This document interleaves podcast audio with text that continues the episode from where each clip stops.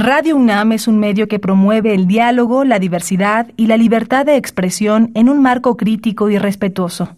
Los comentarios expresados a lo largo de su programación reflejan la opinión de quien los emite, mas no de la radiodifusora. La Facultad de Derecho de la UNAM y Radio UNAM presentan Toda sociedad requiere para su funcionamiento regirse por valores, principios, normas e instituciones. A diario escuchamos, leemos y opinamos sobre temas relacionados con la legalidad. Pero, ¿verdaderamente conocemos nuestros derechos y obligaciones? Tu participación es indispensable. Acompáñanos. Derecho a debate. En la cultura de la legalidad participamos todos. Conduce Diego Guerrero. Hola, ¿qué tal? Muy buenas tardes, bienvenidas, bienvenidos a Derecho a Debate en la cultura de la legalidad. Participamos todas y todos. Mi nombre es Diego Guerrero y como cada martes les agradecemos que nos sintonicen por el 96.1 FM. Estás en Radio UNAM. Este programa es posible gracias a la Dirección General de Asuntos del Personal Académico a través del financiamiento al proyecto PAPIME P 30 23 22 Diálogos interdisciplinarios del cine con un enfoque de derechos humanos, esta colección de libros de las que ya hemos venido platicando y hablando en diversos programas en los cuales generamos este diálogo interdisciplinario sobre diversos tópicos relacionados con el cine y los derechos humanos. Y bueno, pues me da enorme gusto, los invitamos también a que nos sigan en las redes sociales, Facebook, Instagram y Twitter. Estamos como Derecho a Debate. Y bueno, pues el día de hoy vamos a hablar sobre un tema muy, muy interesante porque es el compromiso ético de las ciencias sociales en materia de derechos humanos. Tema que está, como ya los mencionaba, uno de estos libros y que además a mí me, me encanta poder presentar a quienes nos acompañan el día de hoy para que nos platiquen un poco sobre cada uno de los artículos que escribió y cómo lo desarrollaron. Y para ello tenemos a la doctora Carola García Calderón, quien es directora de la Facultad de Ciencias Políticas y Sociales y catedrática de esta facultad. Querida doctora Carola, gracias por aceptar estar en este espacio y por haber también participado en este papime que tenemos en la Facultad de Derecho. Pues muchas gracias, mucho gusto de estar aquí compartiendo el espacio. Muchas, muchas gracias. También nos acompaña el maestro Jimmy Alberto Montero Olmedo, quien es académico de la Facultad de Derecho, director del Seminario de Filosofía del Derecho y quien además es un experto en, temas de publicaciones, que ha estado muy activo y a quien le agradezco su generosidad y también ser parte de este, de este papime. Muchísimas gracias, mi querido amigo el doctor Diego Guerrero, y también muchas gracias al doctor Israel Sandoval por la amable invitación para participar en esta obra. Muchas gracias. Muchas gracias y desde luego la maestra Jacqueline Guadalupe Ortiz Andrade, quien es también catedrática en nuestra Facultad de Derecho. Maestra Jacqueline, bienvenida a este espacio, bienvenida a este foro de Derecho a Debate y sobre todo gracias de nueva cuenta también por participar en esta, en esta publicación. Gracias eh, y bueno, gracias por la invitación tanto al, al texto y, y a este programa. Muchas gracias. También nos acompaña el maestro Rogelio Alonso Laguna García, quien es también catedrático de la Facultad de Derecho. Querido Rogelio, bienvenido a este espacio de Derecho a Debate. Muchas gracias, encantado de estar con ustedes. A ver, me gustaría empezar platicando con, con la doctora Carola García Calderón sobre este tema del hambre por la ética en la comida rápida. Tuve la oportunidad y va, va a parecer como comercial, pero ya quienes estén interesados a profundizar, hablamos precisamente de este tema en, un programa de televisión, en Cultura del Derecho, que se transmite en Canal 22. Y ¿Por qué hablar? Y sobre todo ella ha estado enfocada mucho en este tema de la ética, de la comida rápida, profundizar y analizar este tema que incluso lo ha visto de forma interdisciplinaria. ¿Por qué hablar de la ética desde la perspectiva de la película Hambre de Poder? Bien, antes de entrar directamente a la película Hambre de Poder, que seguramente este, muchos de ustedes conocen, es esta película que se refiere pues al fundador de McDonald's como franquicia, ya como una empresa de carácter global, pues habría que enfatizar dentro de los derechos humanos el papel que juega el derecho a la alimentación. Tiene que ver con la calidad de vida de nuestras sociedades y bueno, es el acceso al agua, pero también el acceso a una alimentación con los con los componentes nutrientes suficientes, porque bueno, partimos de una sociedad además de que tiene que estar educada, pues tiene que estar primariamente este, en condiciones alimentarias idóneas para que los niños, los adolescentes en sus primeras etapas de vida, pues puedan desarrollar sus actividades con este entorno y después, bueno, por supuesto, retomarlo en la, en la edad adulta. ¿Qué ha sucedido? Pues que en nuestras sociedades no solamente es una causante lo económico para no comer bien, sino también, bueno, hay patrones culturales y razones este, que impiden en muchas ocasiones eh, el acceso a una alimentación este, suficiente. ¿Por qué referirnos? Y eso es como el hilo conductor, creo, de todos nosotros en esta, en la participación en este proyecto. ¿Por qué referirnos al cine? Y el cine tiene una importancia central para conocer a la sociedad. No solamente es una, ensoñación, no solamente es un cine que pueda abordar, tenemos cine sobre cuestiones fantásticas, futuristas y reales, pero es parte del conocimiento de una sociedad y en ocasiones el cine va, va más allá que la educación tradicional. En esta cultura audiovisual, pues este, y es lamentable así, porque la literatura construye muchas imágenes visuales, pero es muy atractivo al conjugar la imagen en movimiento, el lenguaje, la música, todas las, las técnicas de edición. Y es también una manera de acercarnos a un tema, de comprenderlo, y hay un cine que hace reflexionar, no solamente nos divierte o nos entretiene, sino que a propósito, por ejemplo, de esta película de Hambre de Poder, que es una película de 2016, sí. con una muy buena actuación de Michael Keaton en el papel del fundador. En inglés es una película que se llama precisamente El fundador. Este se tradujo al español como hambre de poder porque coincide en esta visión.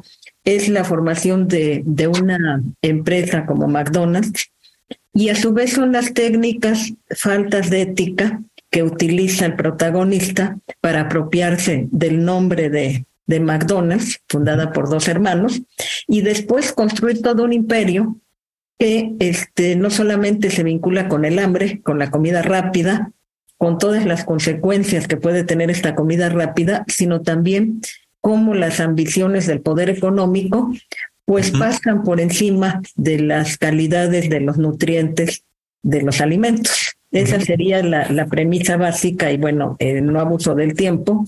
El fundador de McDonald's solamente lo redacto, pues es Ray Kroc, que, que, marca un nombre dentro de la industria publicitaria y dentro de lo que va a significar en la segunda parte del siglo XX, pues toda la mayor recurrencia a los alimentos, algunos de ellos de bajo valor nutritivo, pero que son muy atractivos para su consumo, que tienen la facilidad del tiempo y que tienen también toda una forma de producción como sistema muy específica. Interesante esto que menciona la doctora. Yo me quedo con varios temas. El tema de publicidad. Pues yo tengo un hijo de cinco años que no le encantan, por ejemplo, las hamburguesas este, de esta marca. Sin embargo, el juguetito a veces puede ser el atractivo. ¿no? Entonces, ¿cómo este factor de publicidad o estos mecanismos llevan a que se vuelva un consumismo de un producto que ni sabe tan rico. Bueno, no, a mí no me gusta a título personal, ni a mi hijo, porque además siempre se queda con el juguetito y avienta la otra, este, no le llama la atención, pero todo lo que representa ese consumo de estos alimentos y, también este responsabilidad de alimentos que después quiero entrar con usted sobre esta relación economía con alimentación sana, ¿no?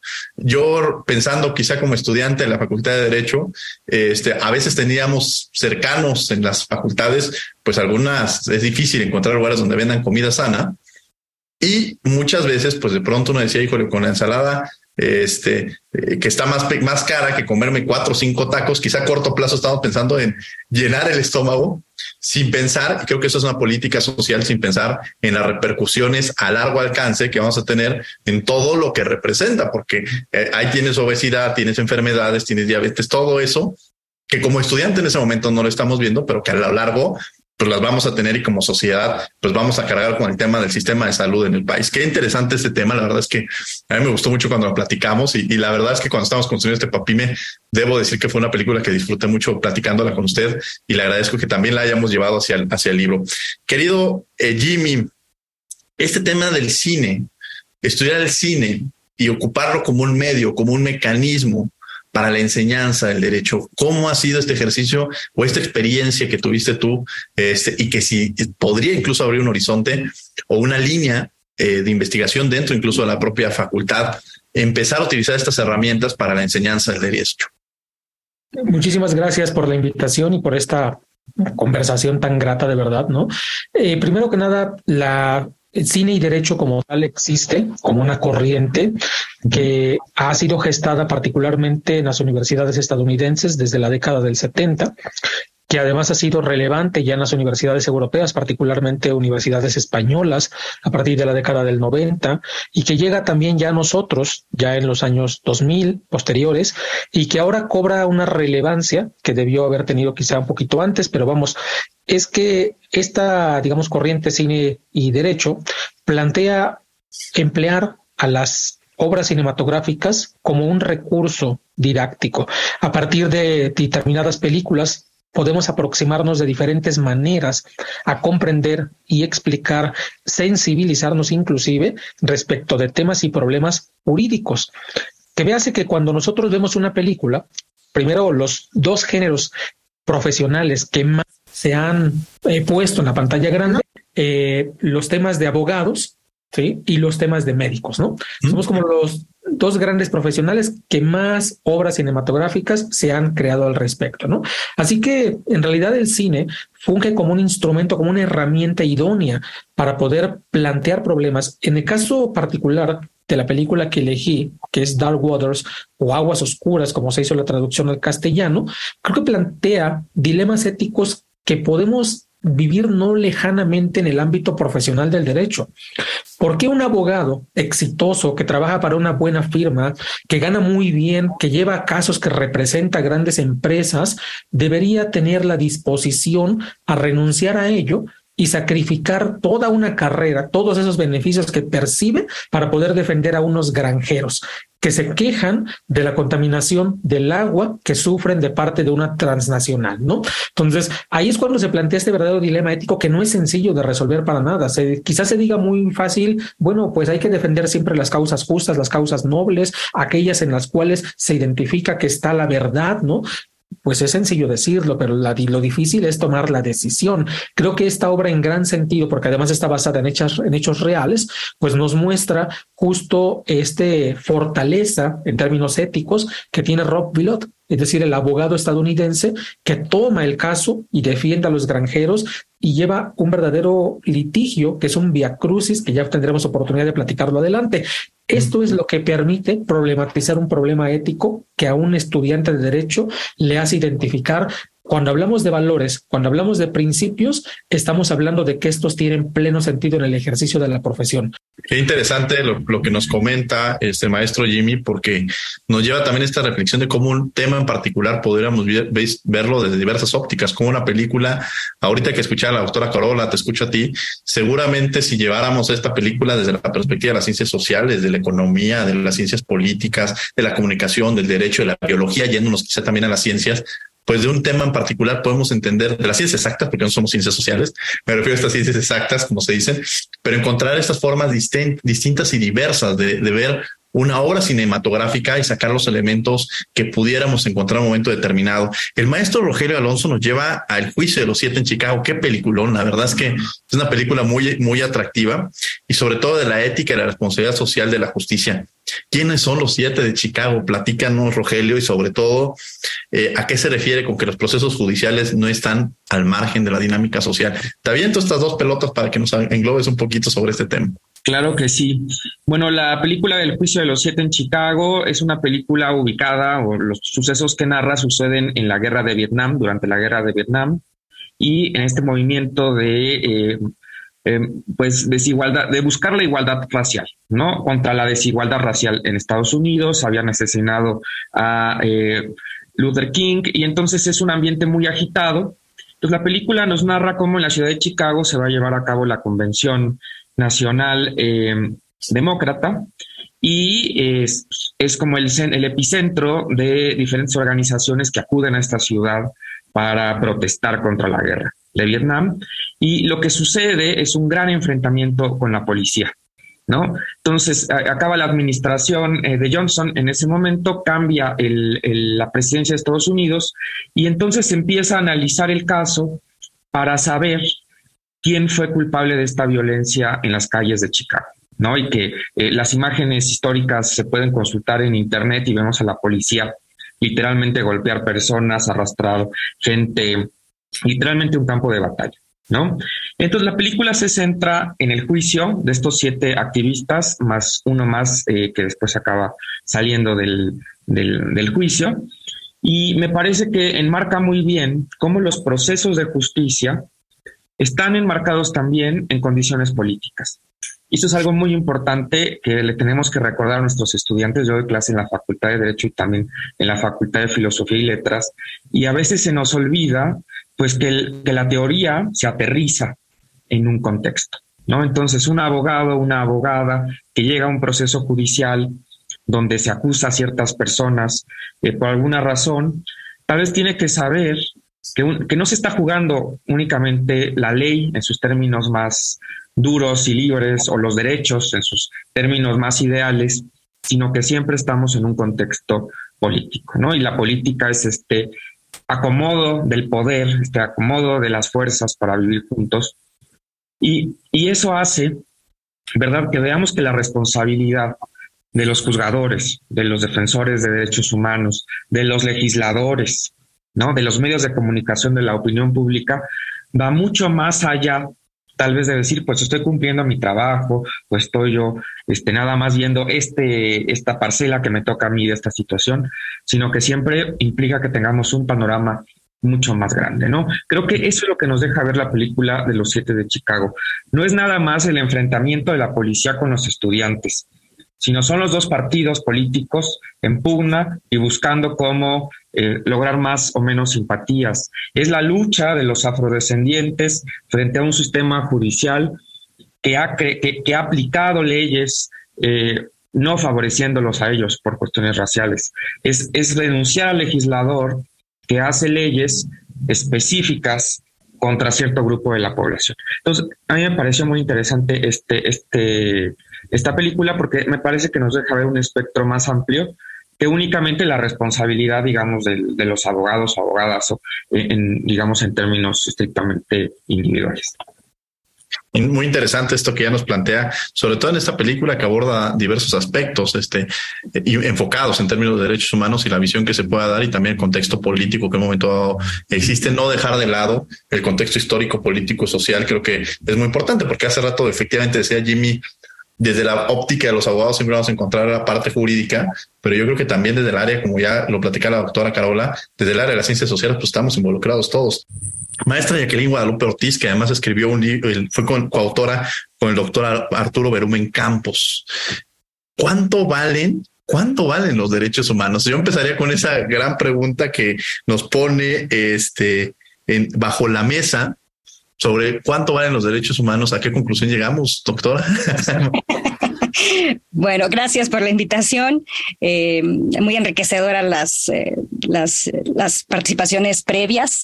Eh, bueno, el título del artículo está mm, tomado del título de la película que se aborda en el mismo, que es ¿Cuánto vale la vida? Sí. Está basado en un hecho real, ¿no? que mm, en el gobierno de los Estados Unidos se hace un fondo de compensación para las víctimas del 11 de septiembre.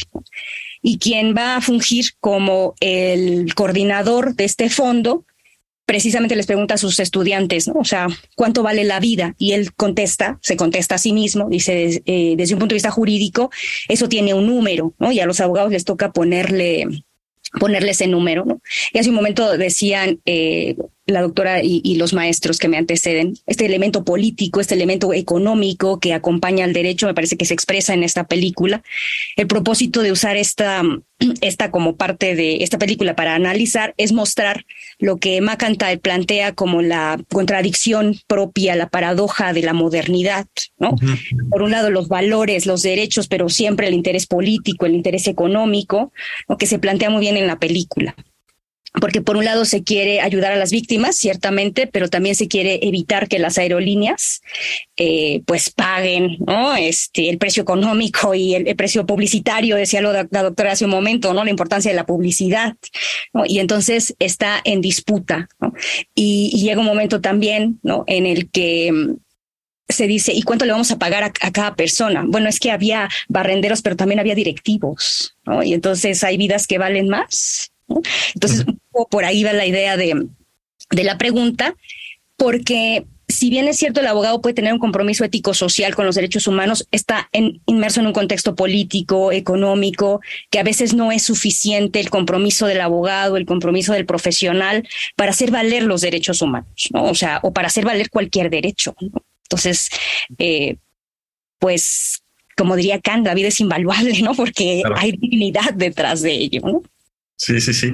Quiero retomar con la doctora Carola. Además, quiero hacer un ejercicio con ustedes. Yo, yo estoy aquí en las preguntas, pero en estos diálogos interdisciplinarios, si alguno de ustedes también quiere hacer un diálogo entre ustedes o hacer una pregunta para no se queden tan aislados los temas, desde luego, este, pueden este, comunicarlo, hacerlo levantando su mano y demás, porque creo que eso va a enriquecer mucho este, este diálogo que estamos generando. Y yo ya le había adelantado a la doctora Carola, que nos acompaña el día de hoy, la doctora Carola García Calderón, sobre estos dos, elementos, estos dos elementos, la publicidad que se genera en esta construcción del consumismo que hay de alimentos, frente también al enorme reto de que podría, pudiéramos entender que la accesibilidad a una alimentación sana. ¿Qué tan accesible, cercano tenemos a veces esta alimentación sana y los costos que en términos a corto plazo, como yo lo decía anteriormente, a corto plazo tenemos al momento de que estamos en una facultad, en derecho, ciencias políticas, economía, de pronto lo más cercano pues pueden ser aquellos taquitos de canasta que, este, que seguramente algunas y algunos que nos están escuchando lo están consumiendo y hace un tema de ponderación no tanto en la salud, sino un tema de ponderación económica, ¿no? Sí, por supuesto, está el factor económico. Parte justamente de, de lo que está alrededor de esta película de hambre de poder. Tiene que ver, eh, ciertamente, la comida rápida, como todos los conocemos, pues fue algo que se detonó, eh, si hacemos memoria, eh, y hay muchas crónicas que lo detallaron en, la prensa y, en algunos textos. Cuando llegó McDonald's a México, por ahí me parece que en 1984, había largas filas de automóviles para ingresar al primer McDonald's, a la primera sucursal que se inauguraba a un lado del, del periférico, por ahí a la altura de, este, de Polanco, un poquito más adelante. Eh, ¿Esto qué significaba? Pues también cambios de patrones culturales, de patrones alimentarios, la idea de que McDonald's nos traía lo mejor del mundo norteamericano a México. Y bueno, es, eh, se han reducido costos en la producción, es de fácil acceso. ¿Cuántas sucursales no hay? Ahora ya no hablemos solamente de las hamburguesas, de, de, otras casas de hamburguesas, sino también de pizzerías, de, de pollo, que tienen esa facilidad, hay muchos sitios donde comerlo, eh, se encuentran ahí, ahorran tiempo y parte del dilema ético que se presenta en la película es eh, los hermanos McDonald's, los originales, este, peleando por preservar la calidad del producto. Claro. Y este y quien se va a apropiar de la empresa que está pensando en reducir los costos en obtener una mayor ganancia, que no se limita, porque también aquí habría una cuestión que le compete mucho a los abogados, porque está robando este, una marca, está robando una propiedad intelectual, un modelo de producción y que le va a resultar muy exitoso. Y por el otro lado, el poco respeto a la salud, porque va al ir reduciendo costos, va reduciendo también la calidad del producto. Y lo menos importante ahí es qué va a suceder con quienes, con quienes lo consumen. Ciertamente son productos muy atractivos por la publicidad. La publicidad este, pues nos hace pensar que estamos a la altura de Estados Unidos, como fue la primera propuesta de McDonald's, que nos estamos integrando y después con el Tratado de Libre Comercio se va a acentuar esto. Pues en tomar estos hábitos de consumo que afectan a, a, una dieta que tampoco ha sido muy balanceada previo a todos los alimentos este, procesados industrialmente o ultraprocesados. ¿Qué tienen estos otros productos eh, que están hechos con conservadores para guardarse mucho tiempo? Eh, muchas de las casas de hamburguesas, de pizzerías, tienen productos congelados que se en ese momento y que tienen mucho tiempo en el congelador y que en ese momento se, se ofrecen al consumidor al meterlos a un horno. Hay otros que insisten para diferenciarse en un mercado de que sus productos no están guardados ahí y se preparan al momento. Pero una característica muy amplia es esta, este, los largos procesos de conservación que implican también la utilización de ciertas sustancias que no son las mejores para la salud. Si hablamos del caso de México y de muchos países de América Latina o en vías de desarrollo, pues coexiste, hablamos del tema de la obesidad. que finalmente es algo que, que yo trabajo y que y su relación con la publicidad y que se acentuaron en la pandemia con el sedentarismo, con el quedarse en casa y que de, por sí lo decía, pues este hay una obesidad de la pobreza porque tenemos este, una población que come muy mal y que tampoco se está alimentando de manera nutritiva y aún comiendo mal hay obesidad o hay sobrepeso. Y quienes, como en países del primer mundo, del llamado primer mundo, pues tienen tallas doble X, triple X, este, tallas súper extra grandes, justamente que reflejan el crecimiento de, de la obesidad.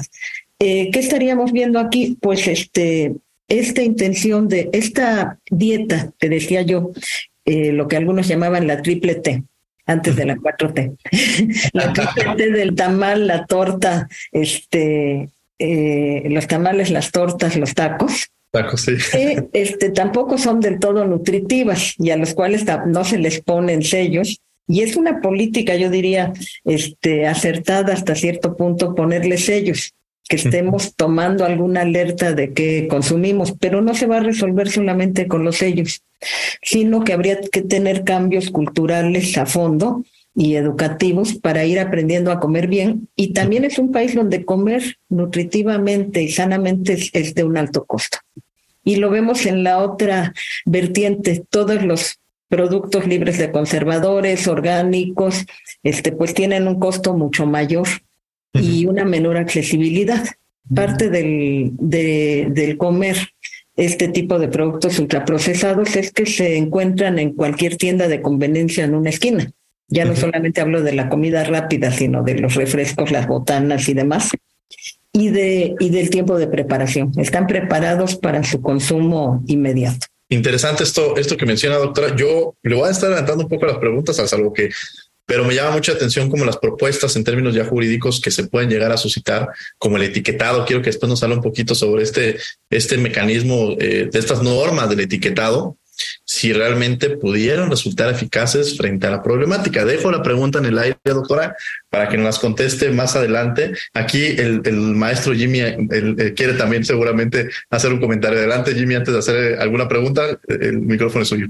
Muchas gracias. Bueno, com comentar justo a partir de lo que la doctora Carola nos ha compartido, que existen ciertos, digamos, eh, vínculos indisociables que están presentes tanto en la parte de la oferta de comida rápida como en el tema que hemos investigado, eh, creo que todas y todos nosotros.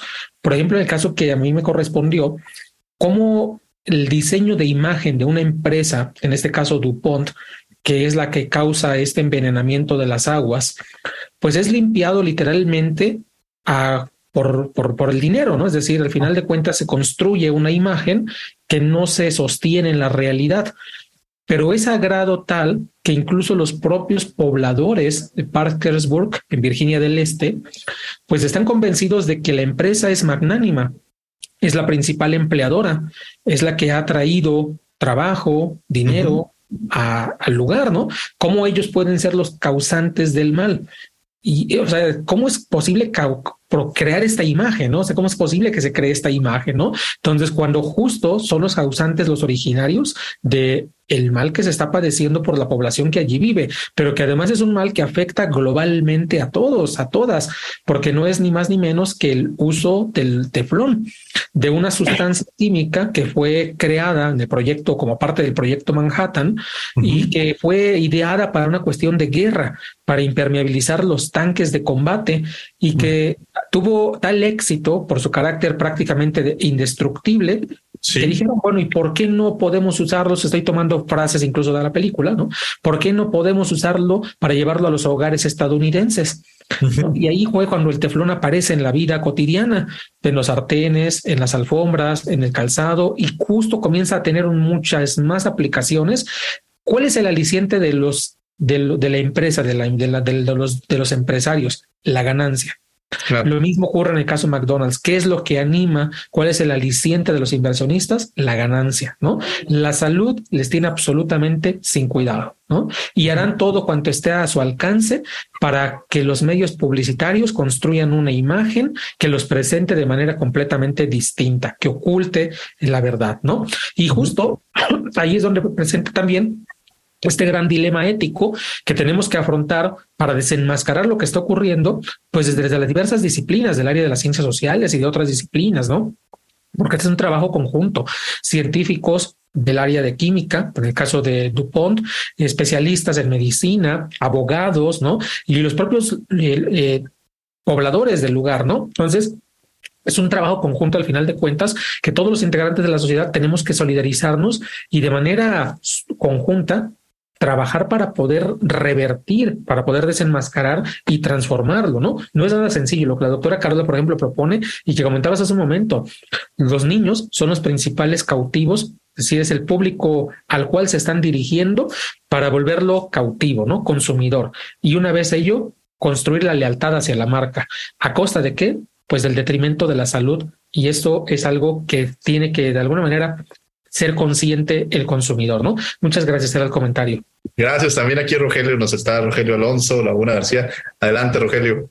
Yo quisiera retomar algo que ya mencionó la doctora Carola al inicio, pero es el papel pedagógico del cine.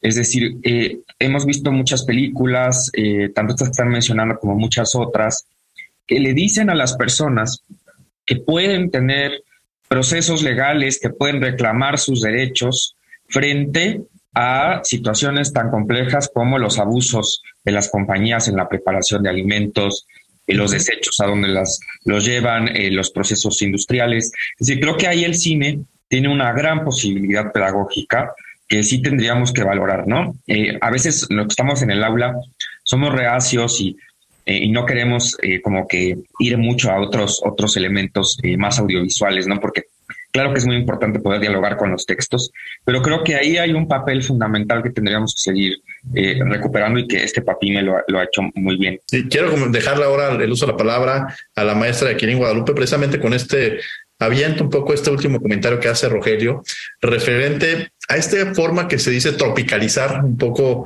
este, las películas y, y cada una de las películas que se llevan a colación eh, son en otro, en otro país, son en otra cultura pudiéramos entender que estos escenarios que se presentan, porque a veces digamos, bueno, pues es una película estadounidense, como ya lo mencionaba un poco Rogelio, en estos contextos de verlas bajo la óptica, bajo la realidad, y además que, bueno, yo creo que muchos ya tienen la respuesta a la pregunta que estoy haciendo y quienes nos están escuchando, frente a estas realidades, como ya lo decía Rogelio, bueno, esto podría pasar en Estados Unidos, los juicios, se para el abogado, o no imaginaríamos todo esto podríamos entenderlo en México o parecería algo de ciencia ficción ajeno a nosotros, este, es Jacqueline Guadalupe.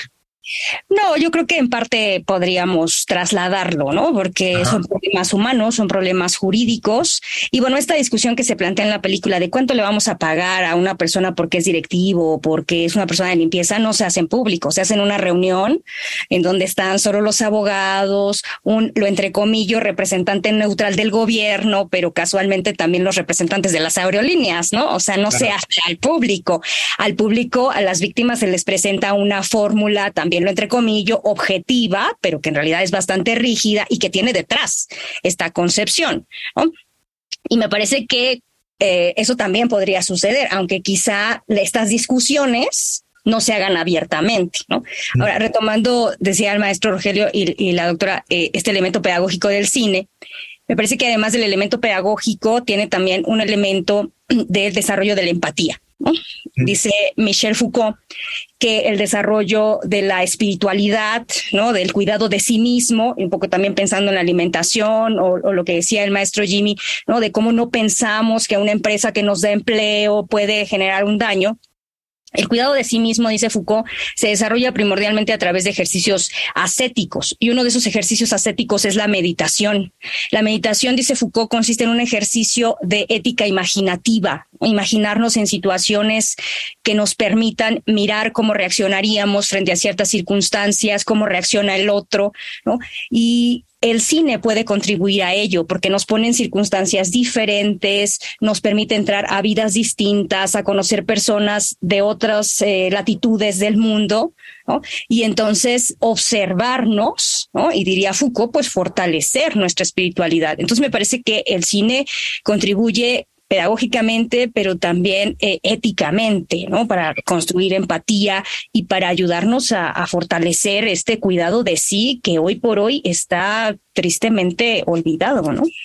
Claro, no me dejaría, y anteriormente hacía esta, esta pregunta a la doctora Carola, de este sentimiento de, bueno, pues sí, como sociedad tendríamos que hacer la solución, quizá tenemos, planteamos el problema, planteamos el conflicto, y quizá una de las propuestas que han existido es el tema de las normas del etiquetado. ¿Qué tan eficientes, qué tan eficaces resultan para combatir, para combatir esta problemática. Y en todo caso, quizá también para quienes nos están escuchando, ¿qué se debería hacer? Es decir, no nos quedarnos con este mal sabor de boca, decir, híjole, el problema es que están funcionando estas empresas, regularlas, eh, quizás en una par de semanas, por ejemplo, eh, se, se aprobaron las modificaciones al reglamento en la ley antitabaco, ¿no? Ya no se puede presentar estos productos al alcance de todas las personas o ya no los tiene cercanos o eh, pues iniciaron con estas imágenes que eran pues bastante llamativas de ver un animal, de ver lo que representaba. Es decir, estos mecanismos serían soluciones y o cuáles serían las soluciones para un poco no solamente de resolver, sino también de prevenir. Doctora Carola García Calderón están en Radio NAM, estos 96.1 FM en Derecho a Debate.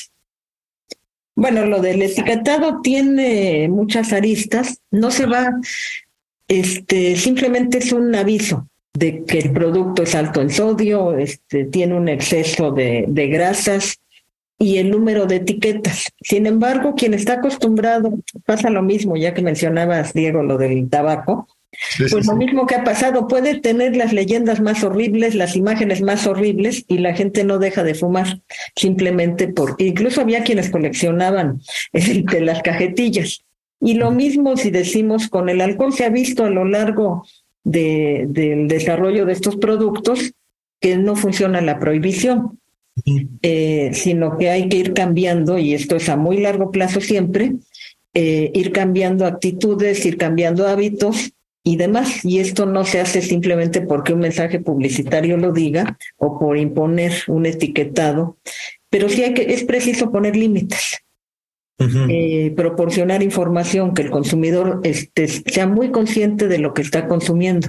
Hay otra película que viene al caso que se llama, más bien es un documental que se llama Super Ensize Me, Super Engordan que es el extremo, quien se dedica a comer hamburguesas todo el tiempo y las consecuencias que esto puede traer, ¿no? Creo que hay que ser muy cuidadosos y sobre todo al hablar de información de, y de información amplia para los consumidores, pues también que los consumidores tengan las herramientas para defenderse que sean muy conscientes de las alternativas. Eh, yo ponía énfasis en los jóvenes y en los niños. ¿Por qué? Porque los hábitos de alimentación se van generando desde las primeras etapas de vida. En alguna ocasión decíamos que que los niños no piden refresco porque se les ocurra o porque vean la publicidad, sino el mayor incentivo es porque el refresco está en la mesa familiar y porque los adultos lo están consumiendo y ellos por qué no lo han de consumir. Tú mencionabas hace unos momentos lo de la cajita feliz. Sí, sí, sí. Y podemos decir los huevitos Kinder y muchos atractivos que utilizan los fabricantes y la publicidad para incentivar el consumo. Hemos cambiado hábitos y vamos para allá como el llamado snacking en Estados Unidos, que es comer por antojo, comer entre comidas, darse el gusto de comer alguna golosina y espantar el hambre.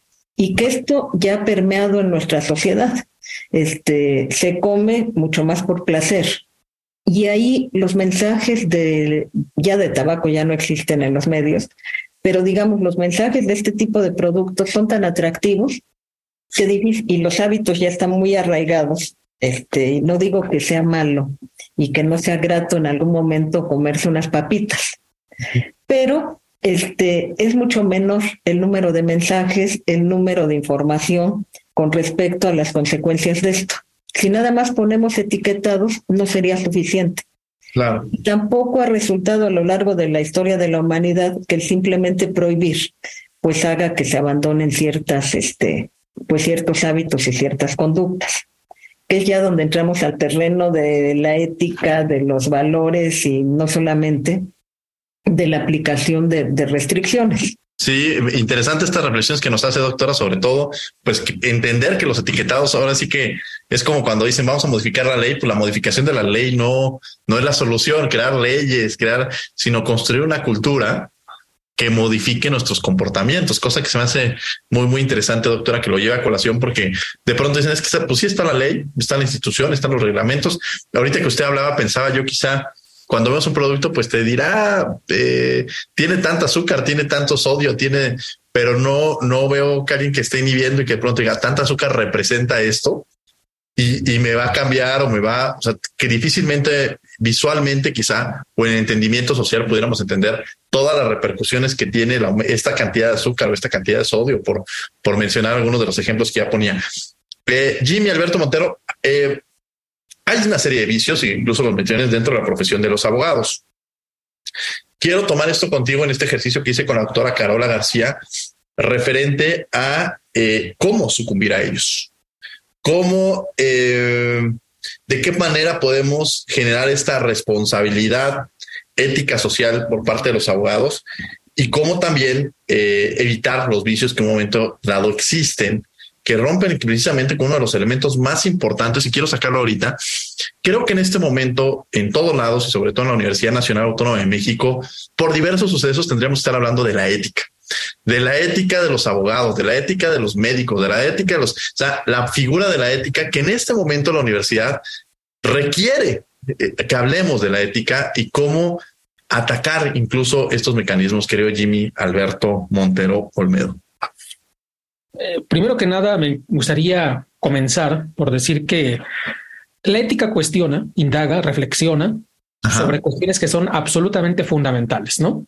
Eh, lo dice Fernando Sabater en una obra que se lee incluso en preparatoria, Ética para Amador, uno puede ignorar cuestiones de astrofísica, de física nuclear o de química, en fin, ¿no? Pero lo que no puede ignorar es la ética, porque al final la ética se ocupa de cuestiones que están presentes en nuestra cotidianidad. Eh, hay, por supuesto, un ámbito específico de la ética profesional del jurista, como hay ámbitos de cada una de las profesiones, ¿no? Pero en fin, eh, aprender a convivir, aprender a saber conducirse en sociedad a partir del respeto de principios y de valores es algo esencial, ¿no? Cuando hablamos en el, en el ámbito particular del derecho, tenemos que tomar en consideración que para el caso nuestro, el derecho está vinculado directamente con el jus, es decir, con algo que tiene que ver con la justicia, con lo justo. ¿sí? Entonces, eh, al final, el derecho es decir lo relativo a lo justo, ¿no? Y esto justo es, un problema, es un gran tema de la, de la ética que está ahí directamente vinculada con el bien, con las virtudes, ¿no? Entonces aparece allí todo el tema de las virtudes y aparece el tema, por ejemplo, prudencia, fortaleza, templanza, justicia, pero con ello aparece honestidad, rectitud, bonomía, etcétera, etcétera, ¿no? Todo esto no es un discurso solamente, sino que son principios rectores de nuestra vida y como tales tenemos que tomarlos en consideración. No cumplirlos es sucumbir algo así como el regreso de Odiseo a Ítaca al canto de las sirenas, ¿no? Las sirenas el enriquecimiento fácil, el no considerar la dignidad de las personas, como bien lo señala la maestra Jacqueline Ortiz, el obtener ganancias pingües a costa del detrimento de la salud, como lo menciona la doctora Carola, el enriquecerse vilmente a costa de la salud de cualesquiera que sea el usuario de un producto de teflón, en fin, ¿no? Hay muchos ejemplos desafortunadamente, es no tener respeto ni por valores, ni por principios, ni por dignidad. Y es sucumbir a este canto de las sirenas, ¿no? ¿Cómo evitarlo? Por supuesto, no es sencillo. Se dice sencillo, pero no lo es para nada, ¿no? Primero, tomar conciencia, tomar conciencia de cuál es el papel, cuál es el lugar, cuál es la función que nosotros desempeñamos como parte de una sociedad. No vivimos solos, no somos seres aislados, somos corresponsables de todo lo que ocurre en nuestra sociedad, ¿no? Los abogados, al final de cuentas, estamos para poder servir y ayudar a los demás a realizar pues sus expectativas que estén fundamentadas en causas justas, en causas nobles. Desafortunadamente vemos también que en la práctica, no vamos a, negarlo, pues no siempre se contrata un abogado o una abogada para defender una causa justa. A veces se le contrata precisamente para lo contrario, ¿no? Y ahí es cuando entra cuando genera un gran dilema la ética, ¿no? Porque la ética nos genera dilemas en todo momento. ¿Qué hace una abogada o un abogado cuando resulta tan tentador, por ejemplo, defender a alguien que se percata que no le asiste la razón, lo más sencillo es decir, pues no lo defiendas, ¿no? No tomes el caso, oye, pero vivo de mi trabajo, ¿no? Este, al final de cuentas, también como, también tengo gastos, es decir, no es sencillo para nada, ¿no? Eso es lo que la película precisamente permite poder mostrar, como un abogado encumbrado que ha servido a las transnacionales, que tiene una vida hecha, es capaz de renunciar a todo ello y eh, literalmente vivir un viacrucis, porque el juicio dura muchos años, muchos años de gran esfuerzo de combatir literalmente David contra Goliat, ¿no? O sea, vas a ir contra una transnacional que tiene todo el dinero, que tiene todos los recursos para poder resistir todo lo que lo hagas. Es como una hormiguita que le está pateando, ¿no? Entonces, no es nada sencillo. Hay que tener de verdad muchísima interés, fortaleza, prudencia para poder decidirse a hacer la última y nos a reivindicar el cumplimiento, la observancia de principios y de valores, ¿no? Y esto es lo que a veces no se encuentra. ¿Cómo lo logramos? Primero, yo decía, tomar conciencia, ¿no? Segundo, nosotros, nosotras como profesores, somos también una piedra, una parte fundamental en este proceso formativo de las futuras generaciones. Y en ese sentido tenemos también la responsabilidad de educar a partir de principios y de valores y que esos principios y valores correspondan a los que históricamente han estado presentes en el derecho, que son al final de cuentas de los cuales podemos jactarnos y decir un abogado no es una persona que se venda al mejor postor, no, es un abogado, es una persona que tiene una comprensión humanística de su profesión, que tiene empatía, solidaridad, que corresponde y que además se conduce con de conformidad con valores y con principios, ¿no? Y ese es precisamente la abogada y el abogado que nosotros debemos contribuir a formar. Hablando del derecho, pero hablando haciéndolo extensivo más hacia el ámbito de las ciencias en general, pues todas y todos tenemos nuestro granito de arena en esta corresponsabilidad, ¿no? Y lo lograremos hacer realidad en la medida en que efectivamente asumamos el compromiso e invitemos a las y los demás para que también lo, lo, lo asuman, ¿no? Entonces yo diría, por allí comenzamos un poco este proceso de transformación a través de la toma de conciencia.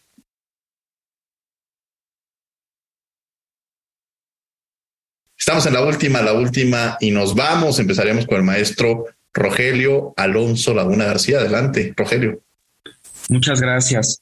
Eh, bueno, yo he insistido tanto en el capítulo que, que elaboré para, para este proyecto de investigación como en lo que hemos estado mencionando, en la correlación entre ética y política.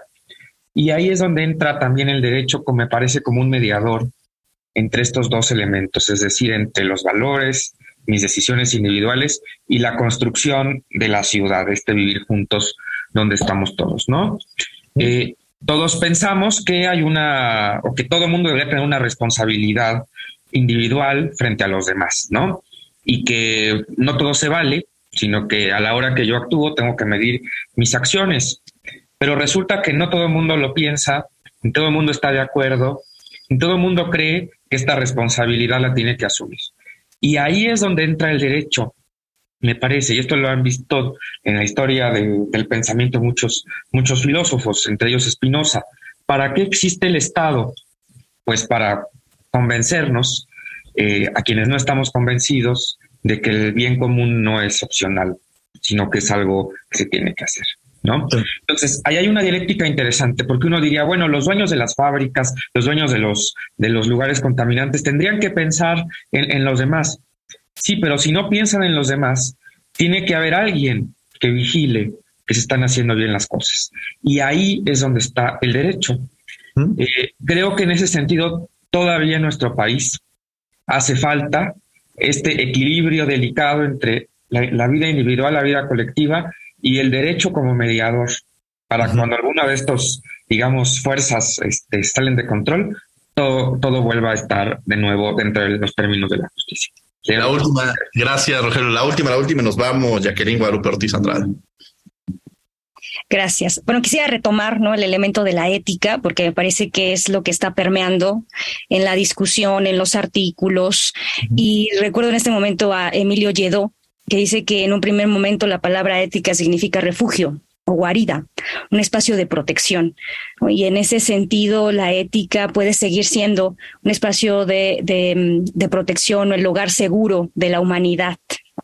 Y en el caso del derecho, pues como dice Adela Cortina, ¿no? Si el derecho eh, quiere ser legítimo, tiene que empoderar las capacidades humanas básicas de empatía, de reconocimiento recíproco, porque sin la capacidad de, indignarse frente a la injusticia, de rehusar, eh, de contraargumentarla y de rechazarla, el derecho sería verdaderamente estéril.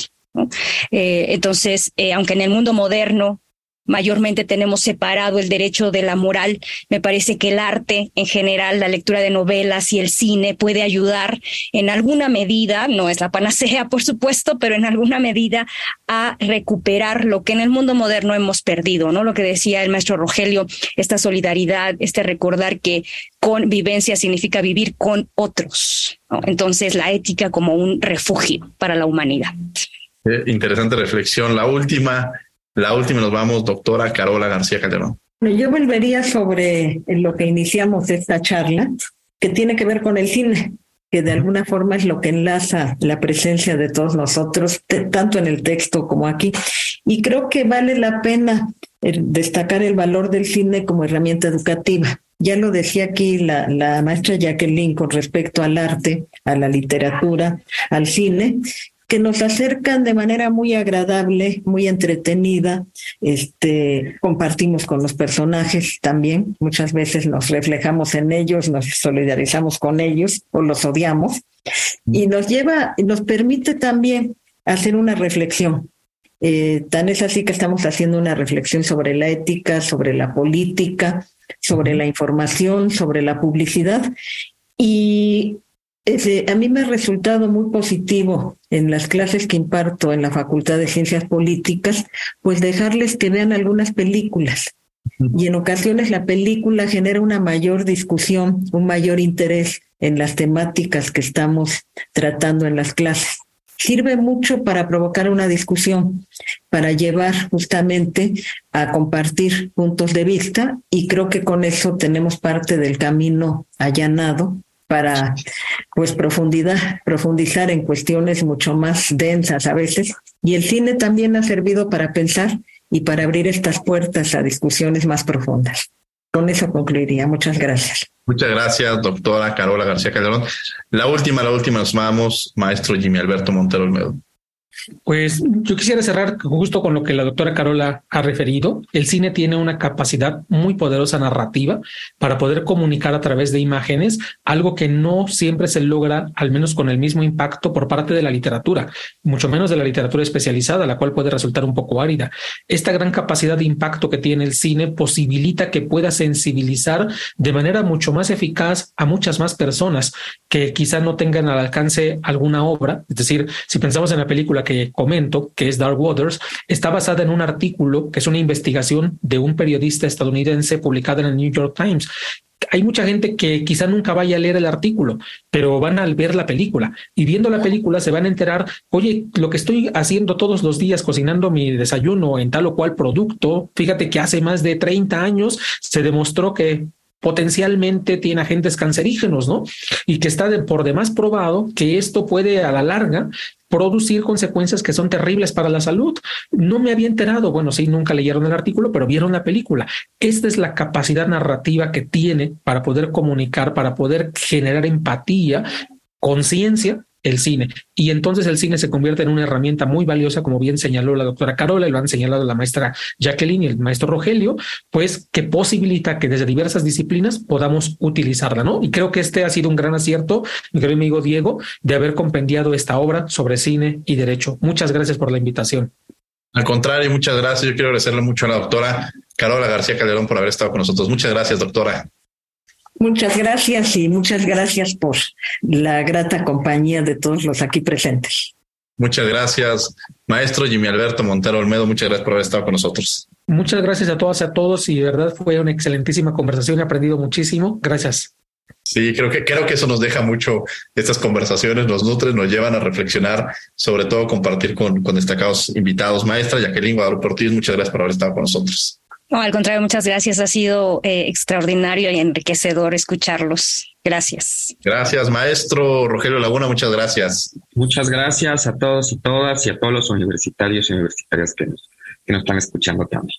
Muchas gracias y les agradecemos precisamente a todas y a todos los que estuvieron con nosotros en esta emisión de Derecho a Debate.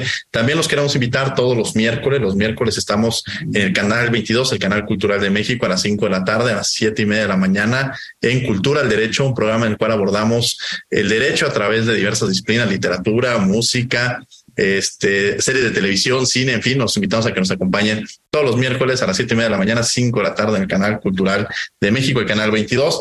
Desde luego agradecemos a la Facultad de Derecho y a Radio UNAM. Eh, en la coordinación Renata Díaz Conti, Marijose López, asistencia Mari Carmen Granados, comunicación y difusión Larisa Rodríguez y Giovanna Mancilla, controles técnicos y producción Paco Ángeles. No olviden que nos escuchamos de ley todos los martes. Esto fue Derecho a Debate. Por hoy concluye la discusión, pero no se pierdan el próximo tema en Derecho a debate. En la cultura de la legalidad participamos todos.